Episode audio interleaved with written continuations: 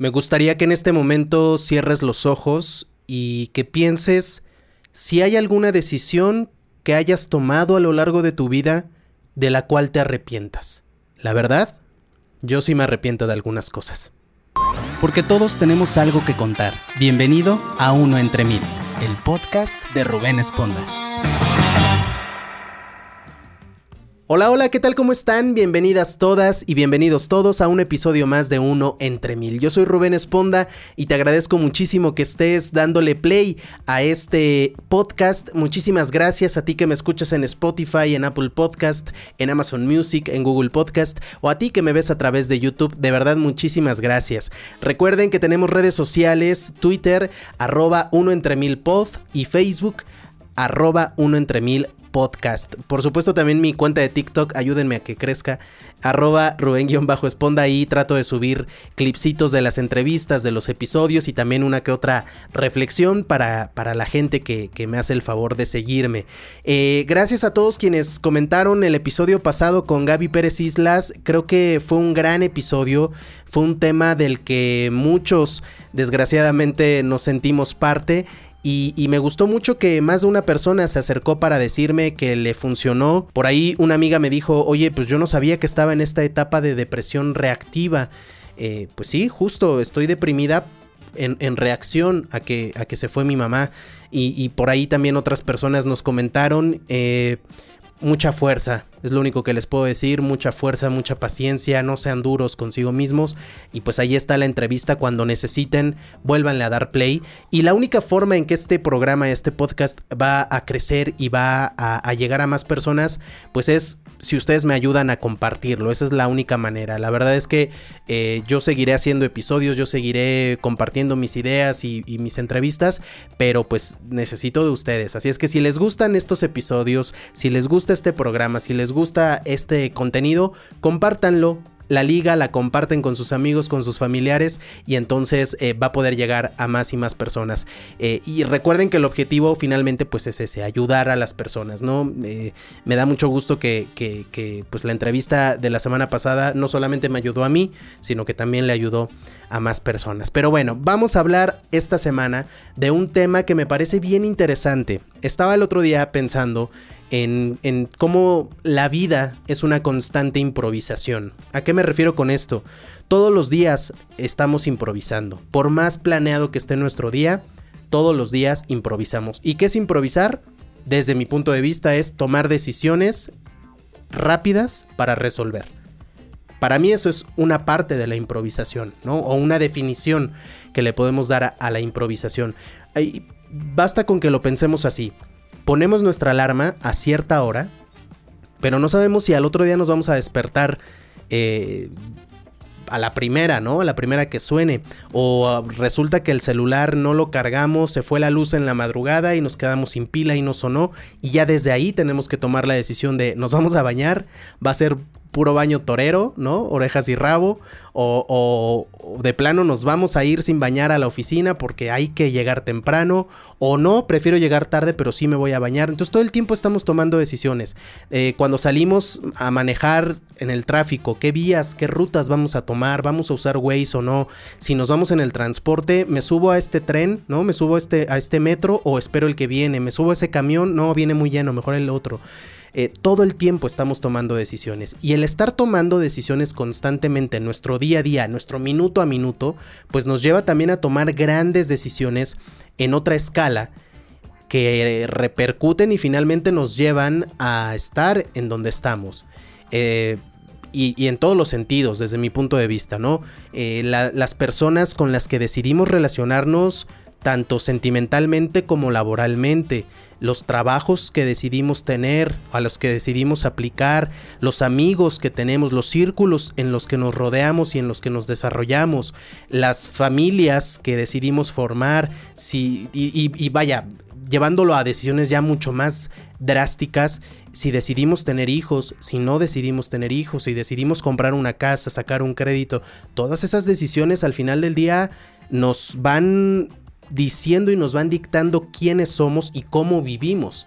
Entonces, la vida, que para mí es una constante improvisación, al final del día se basa en decisiones Y por eso es muy común que surja esta pregunta con la que abrí al inicio de este episodio, que es, ¿te arrepientes de algo que hayas hecho o de una decisión que hayas tomado en algún momento de tu vida? Fíjense que durante mucho tiempo, yo creo que durante todos mis 20 yo estaba absolutamente seguro que no, que yo no me arrepentía de nada porque todo lo que yo había decidido y todo lo que yo tenía y hacía me tenía en donde estaba, donde lo que fuera que eso significara, ¿eh? o sea, yo decía, no, no me arrepiento de haber trabajado en el turno nocturno, porque aprendí, y no, no me arrepiento de haber tenido una relación con cierta persona porque aprendí y hoy soy mejor. Y no, no me arrepiento de haber hecho esto en la escuela porque gracias a eso hoy estoy acá. Mi mamá me decía, mi mamá que en paz descanse, eh, ella me tuvo a los 18 años, casi a los 19. La verdad es que era una niña todavía, estaba muy chiquita, ¿no? Y siempre, siempre, desde que yo tengo memoria, siempre me lo dijo así. Yo no me arrepiento de haberte tenido, pero la verdad no fuiste un niño planeado. Fuiste muy deseado desde que yo supe que venías, eso sí, el más deseado del mundo, pero no, no lo planeé, no era mi plan ser mamá a tan corta edad. Me hubiera gustado planearlo, me hubiera gustado, por supuesto, ser tu mamá, no lo cambio por nada, me encantaría, me hubiera encantado ser tu mamá bajo otras circunstancias. Y yo decía, ah, pues chido, gracias, ¿no? O sea, como que en ese momento no lo entendía. Hoy lo entiendo bastante bien. De verdad hoy no saben cómo entiendo esas palabras de mi mamá porque, como les digo, pasé muchos años diciendo, no, yo no me arrepiento de nada. Y hoy en día creo que no se trata de arrepentirnos de las decisiones como tal, sino más bien de la forma en que tomamos esas decisiones, de la forma en que actuamos en ciertos momentos de nuestra vida. Volviendo al ejemplo del turno nocturno, yo no me arrepiento para nada de haber trabajado de noche, porque en ese momento era lo que había, en ese momento era mi única oferta laboral y porque aprendí muchísimo.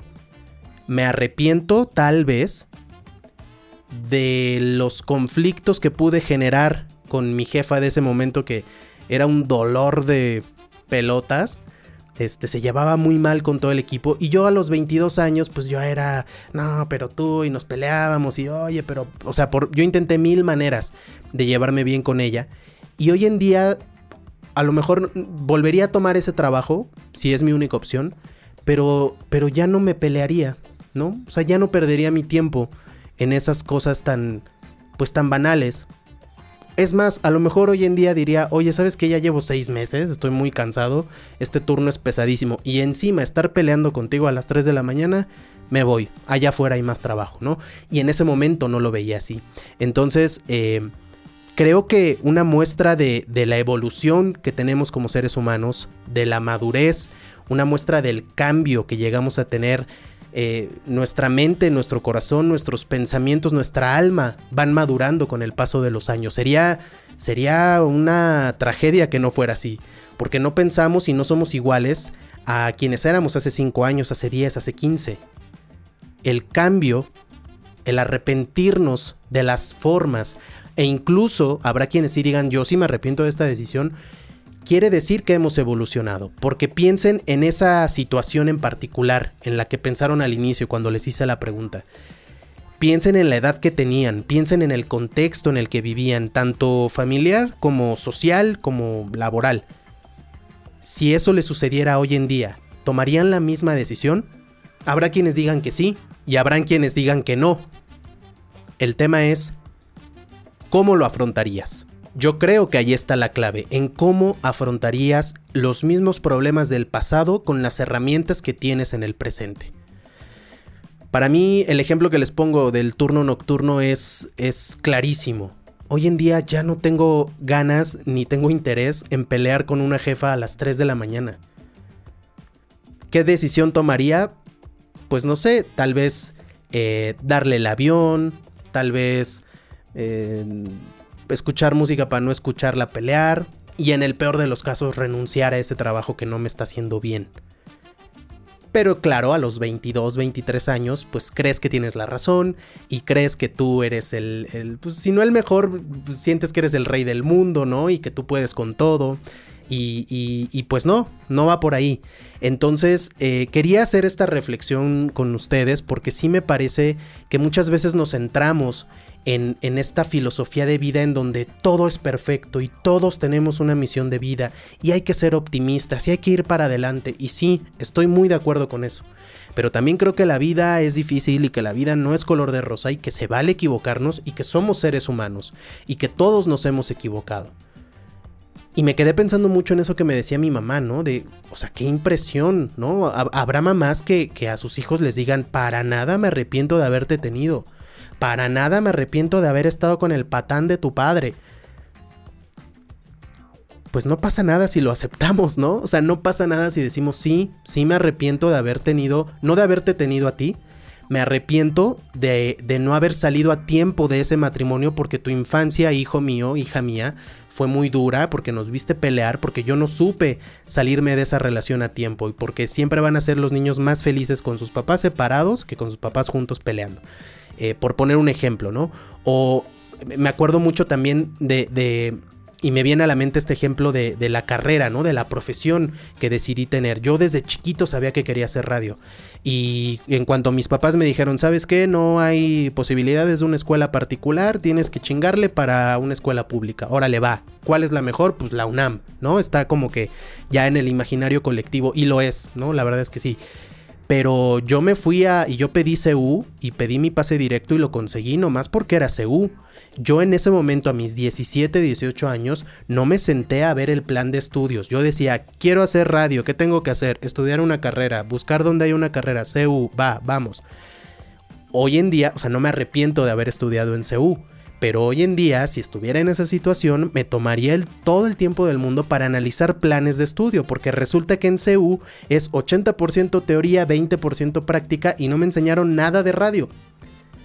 Entonces a lo mejor habría estado muy bien estudiar en, en la UNAM, pero en alguna FES, en Aragón o en Acatlán, en donde a lo mejor es mucho más práctica la carrera. Pero en ese entonces, pues, pues no, uno no tiene esa madurez y esas herramientas y esa visión que el tiempo te va dando, ¿no? Que las experiencias te van dando. Entonces, eh, para mí esa es la conclusión. No es que nos arrepintamos de las decisiones que tomamos, nos arrepentimos de la forma en que afrontamos esos problemas, de la forma en que afrontamos estas situaciones, de, de, las, de las herramientas que decidimos tomar para poder enfrentarlo y para poder resolver. Entonces, eh, pues nada, eso es, eso es de lo que quería platicarles. Para mí, el decir sí me arrepiento de la forma en que tomé esta decisión, de la forma en que actué en este momento particular de mi vida, para mí es evolución. Y la evolución es un proceso natural que todos debemos tener, que a unos les llega más pronto que a otros y de distintas maneras. Y, y, no es una sola evolución, vaya, todo el tiempo estamos evolucionando y seguramente en, 10 años voy a ver este, este video y voy a decir, hoy pienso diferente de como pensaba la vez que grabé ese, ese episodio. Pero al final la conclusión es esa, evolucionar es madurar y la madurez creo que en algún punto nos acerca un poquito más a la felicidad. Vinimos a este mundo a ser felices, sin importar cuál es tu misión de vida, sin importar eh, tu contexto, hay que buscar la forma de ser lo más felices posibles.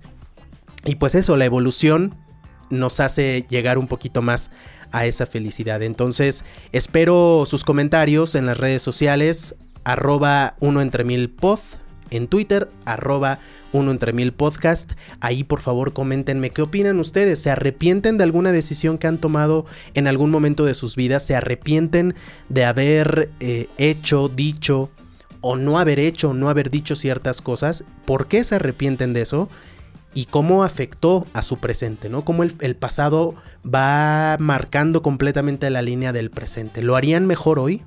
Y también se vale decir, yo no me arrepiento de nada, ¿eh? Tengo 40, 50, 60 años y no me arrepiento absolutamente de nada, también se vale.